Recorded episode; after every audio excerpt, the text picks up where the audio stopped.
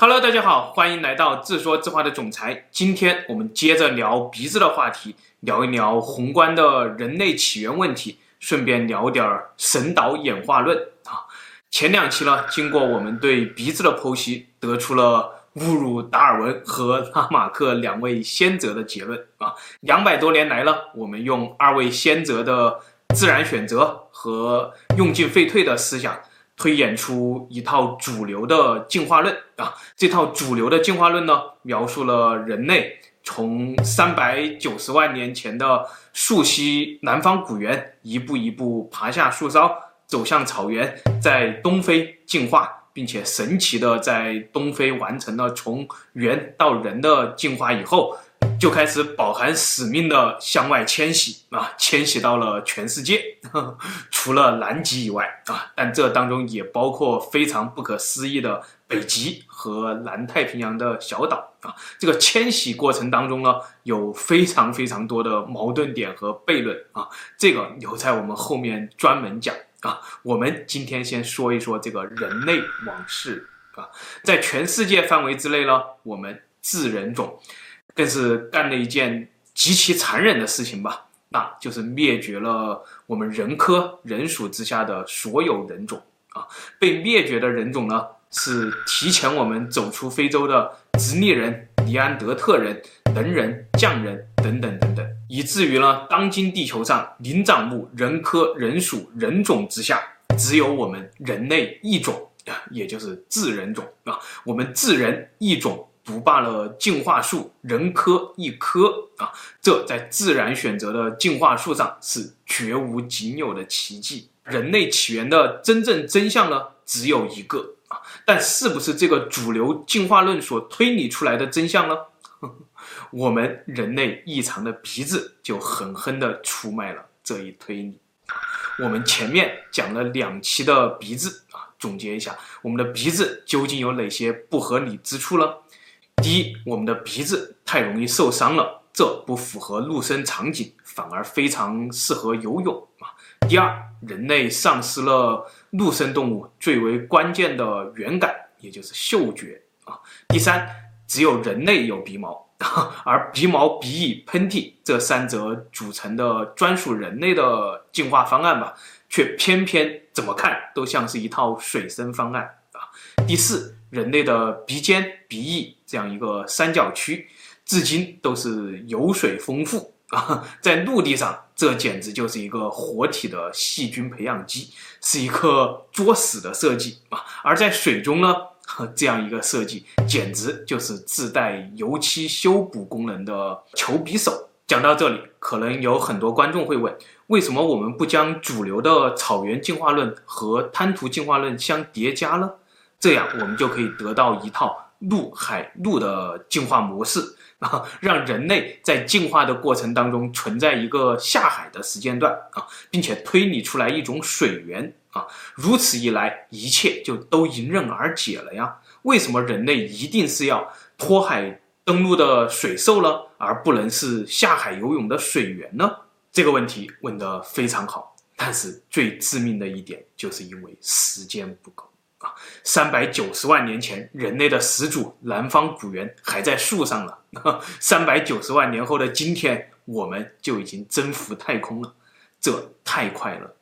这个进化的速度已经是自然选择的极限速度了。啊，怎么说呢？就是曾经科学家们甚至一度都不愿意承认南方古猿是一种树系物种啊，因为如果南方古猿它是一种树系物种，那我们人类就要在三百九十万年间完成树陆这样的一个进化过程啊，这就已经突破了自然选择所带来的进化的极限速度了啊！所以至今在考古学证据确凿的情况下，仍然有很多主流科学家嘛不敢承认树系啊，就像他们不敢承认水系或者水陆双系一样。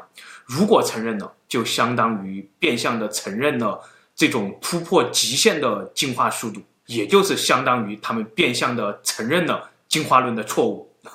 当然，生物学上用进化论证明进化论错误的案例比比皆是啊，老高就讲过很多。正是因为如此，进化论竟然被允许在小范围内破罐子破摔，于是主流科学家还是承认了南方古猿的树袭性啊，构建出来树鹿进化这样的主流进化论啊。这个逻辑听起来是不是很乱？所以我读大学的时候，物理系的那些极客们就发誓要将我们这些生物系的怪胎赶出理科大楼啊！他们中更有狂妄者放言说：“我宁愿相信上帝的逻辑，也不愿相信达尔文的逻辑啊，更不愿相信你们这群自称生物学家、人类学家。”讲的脑洞故事啊，你们简直就是一群脑洞科学家啊！我们这栋理科大楼里只允许存在严密的逻辑科学，你们还是滚去医科楼吧！一群整天折腾尸体、满口胡言的怪胎们。所以，陆海陆这种美好的进化构想还是别提为好啊！因为从进化速度上来说，它就是反进化论的言论了。嘛，必定今天理科大楼里还是这群逻辑严密的理科生、数学生的天下啊！因此，在当今的科学体系下，人类要么是脱海登陆的海人，要么是草原狂奔的野人而脱海登陆呢，比起草原狂奔，需要更长的进化时间，也更加缺乏中间态的化石和物种的证据吧，所以。主流的进化论就选择了草原狂奔这样一个看起来更加合理的推理。讲到这里，问题又来了：达尔文除了告诉我们自然选择，还告诉了我们一种加快自然选择的方式。所以，进化时间不够的矛盾，让我们这群物理生口中的怪胎、脑洞科学家们，又创造性的将生物学和天文学相结合时啊。于是就提出了外星人人工干预人类进化这样的一个假设啊，这个假设就是大名鼎鼎的神导演化论啊。一旦神导演化论找到了考古学的证据，那真的就趋于完美了。任何解释不了的问题，我们这群脑洞科学家啊，都可以顺理成章地推给神啊。于是。萨迦尼亚·西秦就被我们这群脑洞科学家们推上了神坛啊！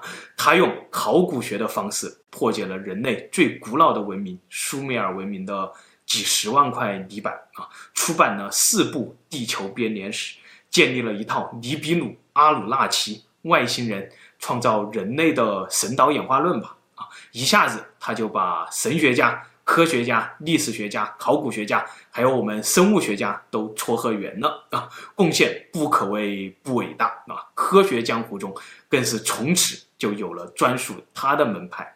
号称西秦学。至于西秦学的神导演化论，阿鲁纳奇外星人究竟如何创造了人类？这个网络上讲的人不要太多了啊！而且西秦写的地球编年史也是非常通俗、非常精彩的，所以我在这里就不再多讲了啊！推荐大家一部老高的频道，或者去购买地球编年史。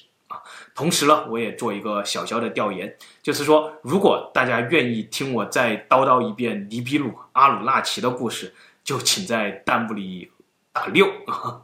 谁不高兴呢？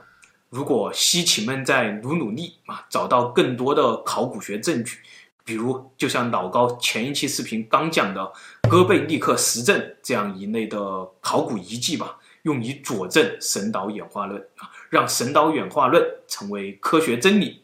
那么，统治教廷的神学家笑了啊，统治理科大楼的科学家们也笑了，钻研文献的历史学家们笑了啊，发掘古迹的考古学家们以及撮合大家的生物学家们都笑了，这岂不是美事？但是为什么我们的学术就偏偏不这么发展呢？因为这关系到我们人类社会的权力与基石。首先，统治我们世界的政治家们绝不答应，他们奋斗了几千年，好不容易用世俗权力干掉了神权，怎么又能这样轻易的把权力交回去了啊？其次，理性神论啊，自然神论，这个我们前面讲过了，是当今科学大厦的思想基石吧。说玄乎一点呢，这就是共济会、光明会这帮地球统治者们所信奉的核心思想。科学大厦，地球统治者最最勉强接受一个创世而不影响世界的自然神啊，他们是绝对无法接受一个干预人类进化的造物神的。所以西秦们的证据再丰富、再确凿，都一律不算数啊！这就难为了我们这群 生物学家、人类学家了。我们为了当好这个活事佬，让政治学家、科学家、神学家、历史学家、考古学家们都高兴啊，也让广大群众们都相信。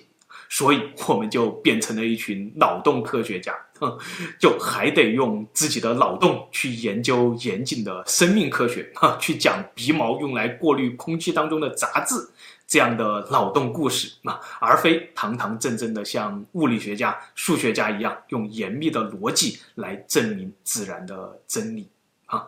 好了。今天就讲到这里。我曾经也想做一个堂堂正正用公式讲真理的科学家，而非用脑洞讲故事的生物学家、人类学家。所以后来我一怒之下，彻底和他们一刀两断了，来闯荡一个陌生的江湖，当了总裁。希望有一天自说自话的总裁能够回归到自说自话的人类学家吧。好，谢谢大家。